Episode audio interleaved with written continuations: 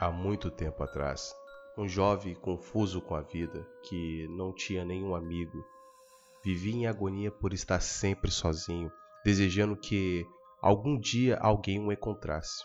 O jovem passará dias sozinho em sua casa, pois sua única companhia era uma senhora que partia pouco tempo depois, sendo vítima de um ataque cardíaco. O jovem então passou a viver sozinho. Da sacada de sua velha casa, observava as pessoas passando na rua e se questionava do porquê dele não ter companheiros, dele não ter amigos, dele não ter pai nem mãe, ou até mesmo uma namorada. E isso foi causando uma revolta em seu coração, acumulando ódio pelo desconhecido e pelas pessoas que ali passavam. Porém, o que ele realmente tinha era inveja, e isso corroía por dentro. O triste jovem adormeceu. Acordou no meio da madrugada sentindo grande vazio em seu peito. Ele desejava a morte, mas ele não a conhecia. Ele desejou o medo, mas ele também não estava ali. Ele desejou o amor, mas era impossível de se sentir. Ele não conhecia muitos sentimentos, pois nunca convivera com nada a não ser a velha senhora. Então o jovem sentiu raiva, e isso evoluiu. Ele sentiu dor e isso aumentou. Até que o jovem sentiu ódio e foi se alimentando cada vez mais e mais, a um ponto que seu ódio se tornou real. O jovem então vestiu uma máscara que parecia ser de um rosto feliz. À primeira vista, quem o visse na rua era só mais uma pessoa chamando atenção. Mas esse ser de máscara claramente não tinha boas intenções. Então, ao anoitecer, o jovem foi a um parque e lá tinha um casal que se declarava e se beijava feliz. A noite estava linda, a lua clareava o local, até que o jovem mascarado chegou perto e ficou encarando-os. E do nada começou a fazer palhaçadas, como dançar de forma estranha. O casal, sem entender à primeira vista, ficou confuso, mas depois deu risadas. E nas primeiras gargalhadas, o jovem se enfureceu e, sem pensar duas vezes, esfaqueou o pobre casal, que indefesos morreram no local. Ele voltou para casa e estava em êxtase, pois nunca tinha sentido algo como aquilo. Sentiu naquele momento, ao ter matado aquelas pessoas, uma sensação de prazer. Então ele foi lavar o rosto e se limpar de sangue. Quando olhou para o espelho, ele não se reconheceu, pois o que tinha visto era algo terrível. Seus olhos estavam fundos, sua pele parecia podre e pálida. Então o próprio reflexo falou com ele com uma voz grossa e sussurrante, e dizia: Então, jovem, você queria companhia a qualquer preço.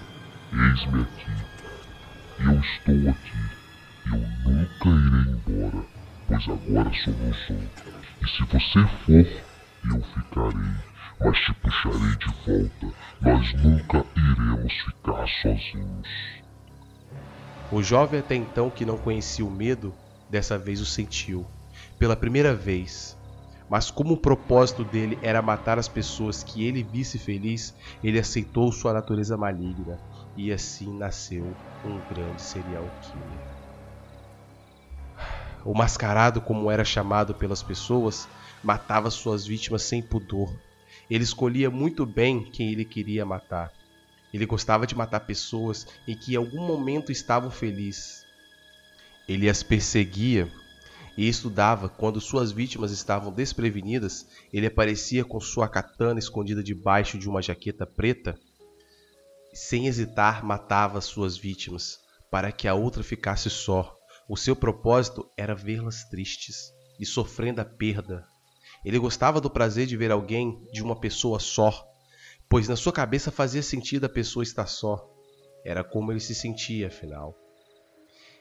E agora eu estou no encalço desse ser maligno, pois ele mexeu com a pessoa errada. Esse miserável matou minha namorada, enfiando algo em seu peito quando estávamos saindo do cinema. Quando deixei minha moto no beco, ele encontrou minha namorada e a matou. Agora estou perseguindo esse desgraçado. Pois eu sei que ele está na cidade fazendo mais vítimas. Minha namorada se chamava Elise. iríamos nos casar em quatro meses. Já havíamos planejado quase tudo. Ele destruiu minha vida sem um pingo de piedade. Agora eu não terei qualquer compaixão por este demônio. Olhei as câmeras de segurança dos locais de onde ele nos atacou. Observei seus últimos ataques e minuciosamente segui todos os seus rastros. Apesar dele ser extremamente cauteloso, ele não ataca ninguém sem antes estudar suas vítimas. Ele leva pelo menos uma semana espiando as pessoas para matá-las. Então esse idiota está no início de uma caçada, mas dessa vez ele será a presa. Estou na rua de sua casa velha. Ele saiu. Vou me esconder dentro de sua casa. Estou com um revólver nas mãos. E quando ele aparecer, eu irei matá-lo. Estou escondido atrás de um velho armário perto da cozinha. Pelo que vi, a casa tem pouca iluminação e está bem sujo por aqui. Ratos comem restos de comida e a roupa suja de sangue por toda parte. O fedor aqui é insuportável. Não sei como alguém consegue viver nessas condições. Ouço um barulho. Eu acho que é ele. Quando ele entra na casa, começa a cantar e ri sem parar. Em meio ao escuro de sua casa, ele vem falando com uma voz esquisita. Ele vem dizendo: Que bom que terei amigos, adoro companhia, pois nunca tive ninguém. E ele ri sem parar. Quando me dou conta, percebo que ele havia notado minha presença, então saio de trás do armário e vou em direção à voz dele. Mas eu não vejo. Onde ele está? Onde ele está? Pela casa, caminho calmamente, passo a passo.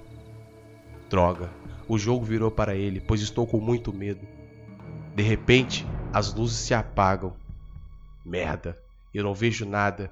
Então pego meu celular, vou clareando o local, no silêncio da casa.